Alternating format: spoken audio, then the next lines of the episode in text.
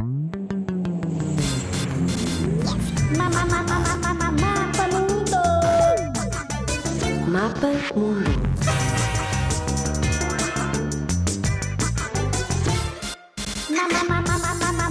Mundo.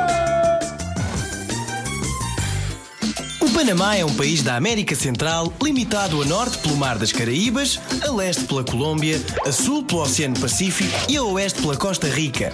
A sua capital chama-se Cidade do Panamá e fica numa lingueta de terra que faz a ligação com a América do Sul. Ocupa uma área de 75.517 km, ou seja, é um pouco mais pequeno que Portugal.